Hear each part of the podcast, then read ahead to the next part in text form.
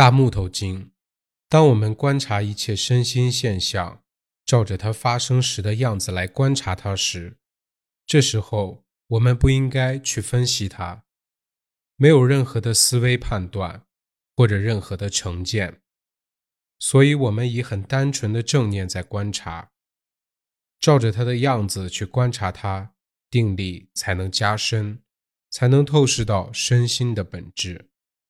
现在要跟大家介绍老师所教导的一部经典，名字叫做《大木头经》。这是讲关于一段大木头譬喻的经典，出在《杂阿含经》相应部当中。在公元一九八二年，我经英国伦敦讲过这一部之后，他们整理印成了一本书。当时我讲了一个半小时，现在如果我不看书，我可能会讲到两个小时。不过，因为我们的时间有限，所以现在就照着书上念，以便能够在一小时之内将这一部经典讲完。有一天，老师坐在恒河边一棵大树下，有五百位比丘围绕着听老师说法。老师看见一段很大的木头被恒河的水流带着向下流去，他就指着大木头对比丘说：“诸比丘。”你们是否看见这一段大木头被恒河水带着向下流去？朱比丘回答说：“是的，老师，我们看见了。”老师继续说：“如果这段大木头不搁浅在此岸，它将流到大海；如果它不搁浅在对岸，它将流到大海；如果它不沉入水中，它将流入大海；如果这段大木头不搁浅在河中的沙洲，”它将流入大海。如果这段大木头不被人索取，它将流入大海；如果这段大木头不被天人索取，它将流入大海；如果这段大木头不沉入漩涡之中，它将流入大海；如果这段大木头内部不腐烂，它将流入大海。这里老师指出，如果没有八项过失发生，这段大木头。一定会流入大海。接着老师说：“为什么这段大木头会到达大海呢？因为河中的水流不断流向大海。因此，如果没有这八种过失情况发生，大木头必然会顺着水流流向大海。同样道理，朱比丘，你们一定能到达涅槃。假如你们没有这八项过失，为什么呢？因为正见。”不断趋向涅槃，涅槃也就是离开一切痛苦的境界。然而，朱比丘这只是一个譬喻。接着，有一位比丘就请问老师，希望老师解释这个譬喻。老师就加以详细解释。这里老师所说的此案，是指六根、六种感官的门，也就是眼睛、耳朵、鼻子、舌头、身体。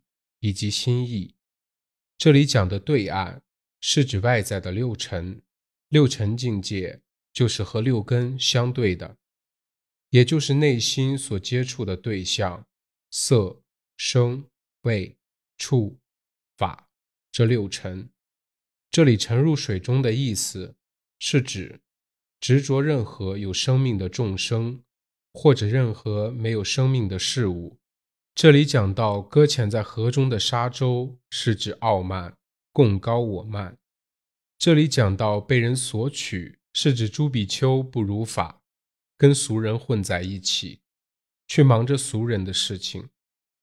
这里讲被天人索取，是指练习者他来修德积善或做好事，他的目的是为了升到天堂或者升到梵天。这边讲到说，沉入漩涡之中，是指沉溺在感官的娱乐、感官的感受。这边讲腐烂，是指练习者不是真实有道德，但是假装出有道德的样子。虽然老师讲的这部经，他都称呼诸比丘，但是事实上是指一切练习老师的教导的人都包括在内，不管在家。或者出家，任何练习人，只要没有这八种过失，都能到达大海。到达大海的意思，就是解脱了生死轮回，解脱了一切痛苦。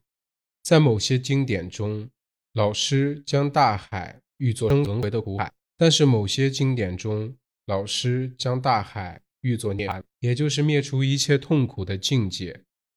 在这一部经典，老师是将大海比作涅槃，然后老师用此岸比喻六根，用对岸比喻六尘。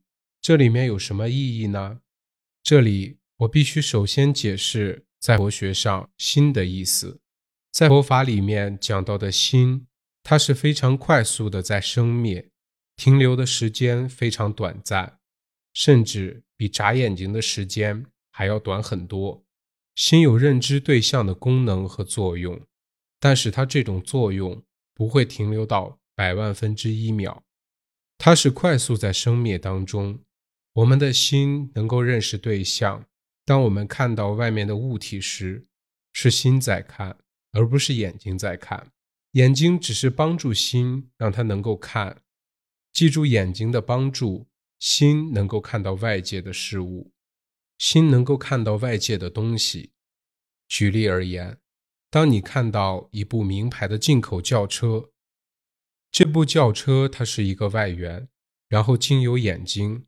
心能够看到外面这部轿车，当你看到它时，会感觉这部轿车太好、太豪华了。如果我能够拥有一部，那该是多么美好的事情！我将会觉得非常快乐。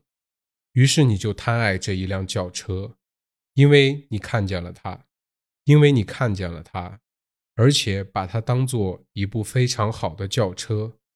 你没有将它认定是一个物质的现象。是一种色蕴聚合的自然过程，这就是耽搁在对岸，也就是爱着一辆进口轿车，以及耽搁在此岸，就是你的眼睛。这种执着和贪爱之所以升起，是因为有外界这一部轿车，以及你的眼睛这两个因缘。眼睛是六根之一，六种感官之一。当眼睛接触外界的物质，见到外界的事物。它就会有一个看的心产生出来，但是这个心它不会只是停留在看的阶段，它会继续分析，它会继续想。是的，这是我的车子，是一部非常名贵、非常好的车，是一部新车。我花了很多钱买了这辆轿车。如此，你开始执着在这一辆名贵的轿车上，这表示你开始执着。贪爱一个没有生命的东西，因为它漂亮、华贵、值很多钱。这个时候，你升起了贪爱。假设你将这部车子停留在路边，另外一个人开车的时候不小心刮蹭了你的车门，将你的车子刮出一道痕迹，你会觉得非常生气。你生气是因为你的车子被刮了，这表示你有贪爱。执着，以及有嗔恨心，贪和嗔会带给你快乐吗？不会的，他们只会带给你不快乐、痛苦。你之所以受苦，因为你耽搁在此岸以及对岸，也就是你执着外界所看见的事物，这一辆轿车，以及你的眼睛。借助你眼睛的帮助，你才能看见外面的轿车。如此，你因为贪住，所以你到达不了大海，也就是没有办法进入岸。这个大木头就像我们的五蕴，也就是我们的身心。五蕴其实就是心的现象和身的现象的五种组合。但是如果你不知道它只是单纯的身的现象、心的现象的集合，你不将它看作五蕴，你就只会误认为它是一个人、我、众生。于是你执着于这五蕴，你就到达不到念大海。如果你照真实的状况，将五蕴认知是五蕴，如此你不会误认为它是人、我、众生，你就能到达念大海。对于这辆名贵的进口轿车，如果能够了悟它只是一种物质现象，一种自然过程，是一种色蕴物质的组成，你就不会执着它。因此，即便它被刮到，你也不会很难过、愤怒，因为你不将它认为是那么有价值的东西。这时候你就没有耽搁在此岸和对岸。接着讲沉入水中，也就是贪爱、执着一切有生命的众生，或者没有生命的事物。如果有这种贪爱，就到达不到大海。接着讲耽搁在河中的沙洲，是指傲慢、骄傲。如果你因为自己有钱而骄傲，或者因为自己的地位高而骄傲，这个骄傲会阻碍你进入涅槃的路。当你骄傲的时候，你就没办法了悟身心的真实本质。因此，你把你的身心现象认为是一个人。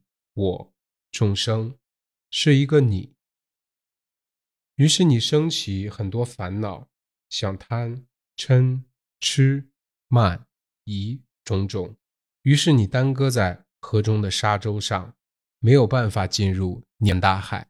然后说到大木头被人索取，意思就是说，比丘不做分内的工作，比丘本分的工作就是要研究经典。要实地的练习老师的教导，然后要说法来度众生，然后要如法教导他的徒弟，让他走在正路上，鼓励他们练习，以便达到解脱。比丘不做这些本分的工作，反而跟俗人混在一起，这时候比丘就是被人索取，他没有办法达到念大海，因为他执着在这些俗人里面。他不如法的跟他们交往，然后他就会执着在这些世间事物里面，于是他没办法了悟身心的真实本质，没办法悟到无常、苦、无我，没办法进入灭苦的涅槃。然后说到大木头被天人所取，意思就是练习者来修善事，来练习，他的目的是为了要升天，升到天堂或者梵天。所谓天人，是一种很庄严、身上能放光的众生。所以，当练习者发愿之后，因为他的善行，还有他的种种修为，他死后就会升到天上去。他就是被天人所取，因为他升到天界去了。升到天界之后，他会很爱恋自己的身体，因为他身体长得非常美好、庄严，而且能放光。所以他就没办法到达涅槃大海，因为他还有执着。接着说大木头沉入漩涡当中，这是指沉溺在感官的娱乐上。这种贪爱也使你没办法到达大海。比如说，当你贪着你所看见的东西，执着在你所听见的声音，或者你闻到的气味，或者你尝到的美味滋味。或者你接触到细软物体，或者你所想的念头，这样练习者就没有办法进入大海涅槃。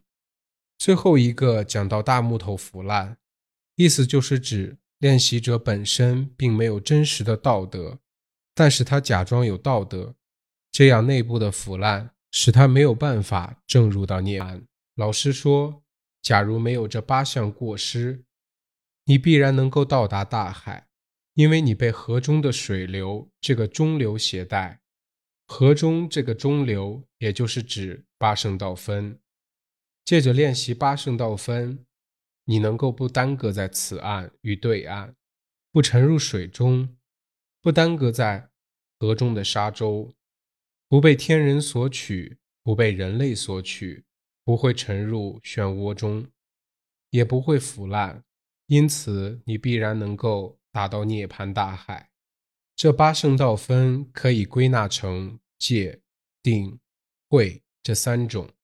持戒就是练习的基础，然后在戒稳固基础上来练习禅定，定力深了就能开展出智慧。所以，这是一层一层上去的一个结构。当我们观察一切身心现象。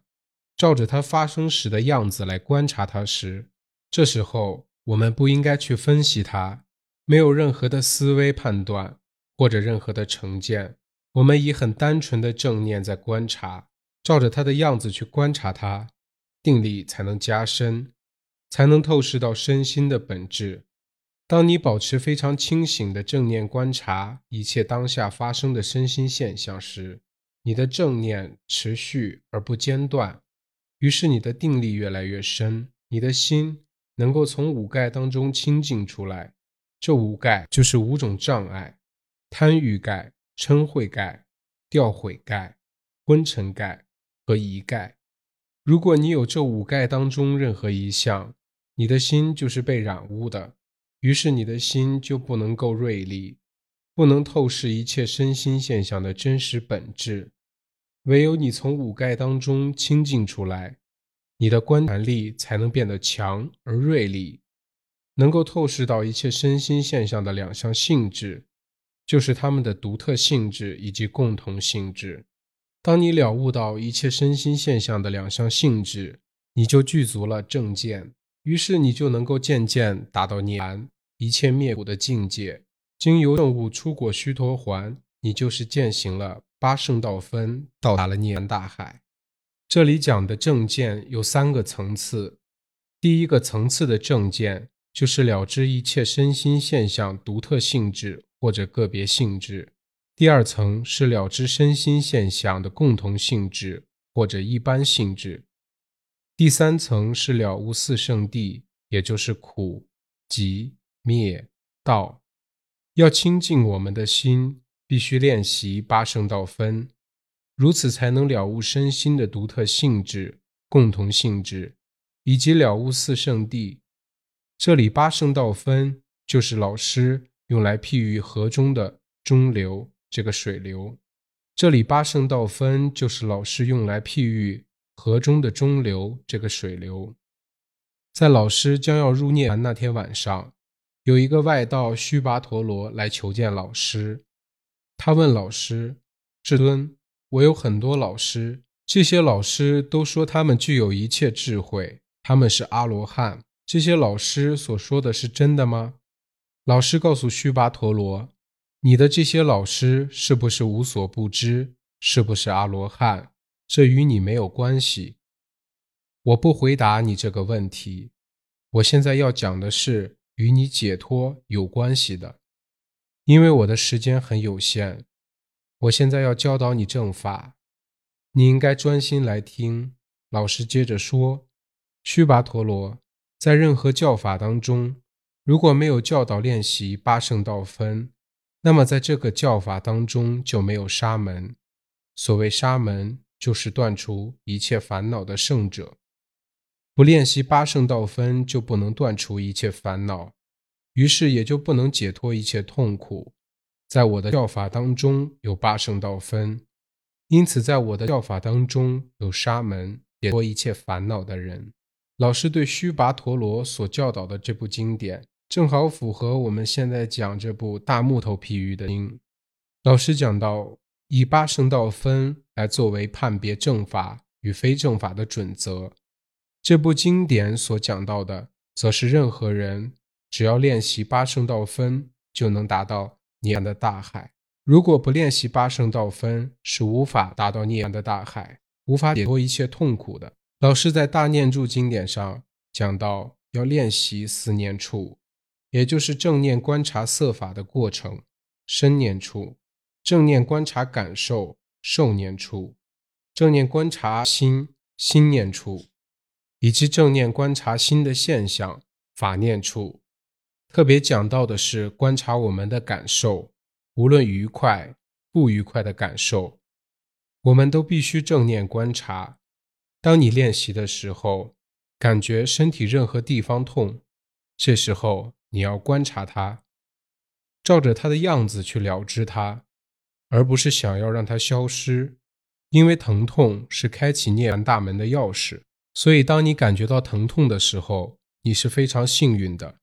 疼痛能引导你解脱一切痛苦，因为它是五蕴当中的一种受蕴。